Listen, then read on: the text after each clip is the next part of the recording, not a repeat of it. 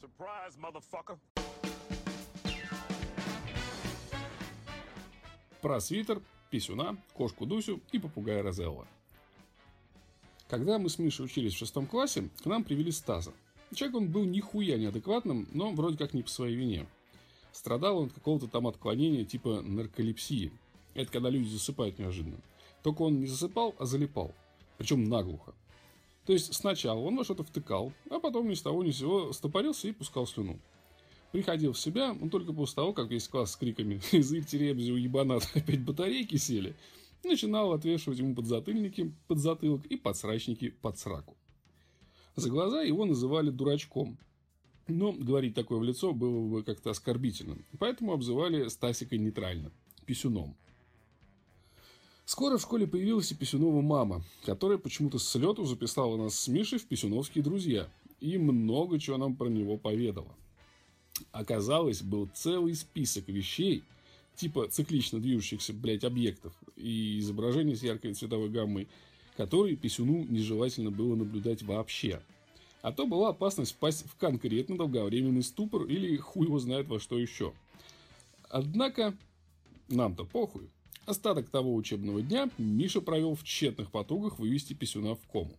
Он ходил вокруг него кругами, изображая циклично двигающийся объект, а через равные промежутки времени вертел у того перед ебалом цветными карандашами, изображая яркую цветовую гамму. Периодически пристально смотрел в глаза. Хуй там, писюн не поддавался. После уроков мы втроем уже стояли в раздевалке. Раздосадованный такими несрастухами Миша сурово, как, блядь, Берия, натягивал на себя свои, люби, свой любимый чудо-свитер. Апогей, сука, блядь, постмодернизма, привезенный из какого-то Чуркистана. Это сейчас, с высоты, так сказать, своего опыта, я понимаю, что на этом предмете одежды силами таджикских ткачей, по совместительству наркоманов и дальтоников, художественными средствами был изображен героиновый приход – но в ту пору мы были свято уверены, что это пять зеленых всадников ловят черную рыбу в красном поле под палящим фиолетовым солнцем. Всякий раз, когда Миша надевал эту паранойю, превращаясь просто в сплошное красное фиолетовое пятно, у меня возникало навязчивое желание, обхватив голову, бежать прочь нахуй от него. Причем с криками типа «Нет-нет, только, блядь, не мой мозг, ебаные пришельцы!» Стоило Мише выйти в этом свитере на улицу, как прохожие начинали шарахаться в стороны. Забывая, о чем только что думали и чего не хотели. Маленькие дети принимались плакать, а молодые барышни обильно менструировать. У меня лично, как у некоторых наших знакомых, свитер вызывал приступы тошноты и головокружения, поэтому я старался смотреть по возможности в пол – то есть, как вы понимаете, на блекло-сером раздевалочном фоне Мишин свитер нихуево так выделялся. Да и хули там, скажу больше, не существует в природе вообще такого фона, на котором бы этот ебучий аксессуар не выделялся бы. Хотя, если вы нароете где-нибудь летающую тарелку с огромной надписью «Земляне, мы пришли с миром», то можете смело, одев Мишин свитер, встать рядом. Такие вещи идеально, сука, дополняют друг друга. Красное пятно блякнуло что-то вроде «Счастливы, пацаны!» и уплыло в сторону выхода. Оторвав глаза от пола, я увидел писюна. У писюна было такое ебало, как будто он, сука, всю ночь ловил черную рыбу с зелеными всадниками и теперь стоял передо мной типа заебанный, с подкашивающимися ногами, откляченной губой и тупым взглядом тот раз он залип основательно. Я его минут 15 откачивал. Миша же сказал сжечь свитер нахуй. Дуся. Была еще у писюна кошка. Звали ее Дусей. Дуся была нещадно пизданутое животное. Въебывалась с разбегу в стены. Промахнулась нахуй мимо миски с молоком Хари в пол. Корчила непонятное ебало. Дуси, кстати, она была чисто формально, поскольку отзывалась и на Дусю, и на Васю с Петей, и на пошла нахуй. В общем, Дуся была не жилец по-любому. Каску у нее снесло еще при рождении, и по законам природы она должна была скопытиться в пизду еще в раннем детстве. Но, когда вместо титьки тыкалась еблищем маме в сраку, что-то, видимо, пошло не так. Тут, блядь, в план естественного отбора, так сказать, вмешался известный гринписовец Писюн. Дефективную Дусю он нарыл на какой-то помойке и припер, естественно, в дом. Это, походу, был вообще последний раз, когда Писюн полноценно держал лохматую хуету в руках. Потому как Дуся подросла и превратилась в трехцветную лопоухо косоглазую поебень. Начала двигаться, и хуй ты ее и поймаешь. Двигалась Дуся, Дуся очень резво. Создавалось впечатление, что даже срала на ходу. А если задерживалась в одном месте больше 10 секунд, значит, либо спала, либо отъехала нахуй. Ну, или задумалась. Периодически с ней случались кратковременные приступы спокойствия. Она ни с того ни с сего замирала, таращила косые банки в неизвестном направлении и напряженно ожидала, в какое-то полушарие ёбнет моча на этот раз. Ну и в зависимости от результата, через полторы секунды начинала отчаянно щемиться либо влево, либо вправо.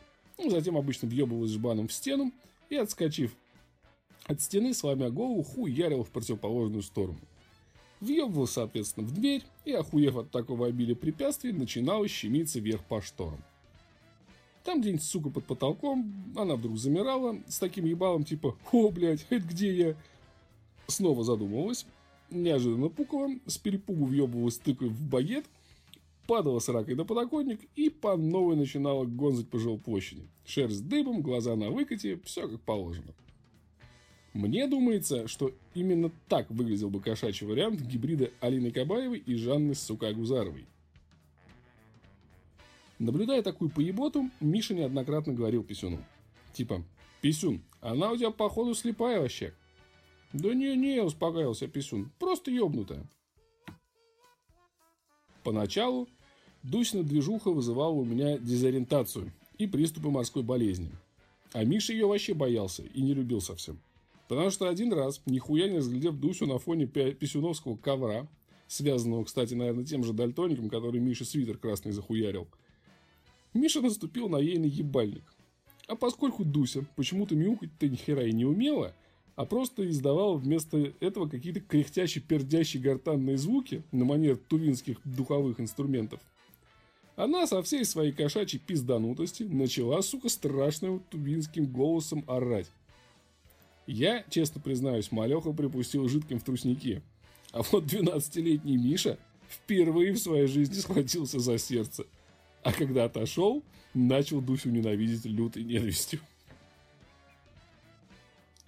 И вот однажды, когда Писюн в очередной раз ушел посрать и залип в толчке на полчаса, разглядывая в унитазе чудные какашные узоры, мы с Мишей остались тупить в писюновской комнате в дворыло.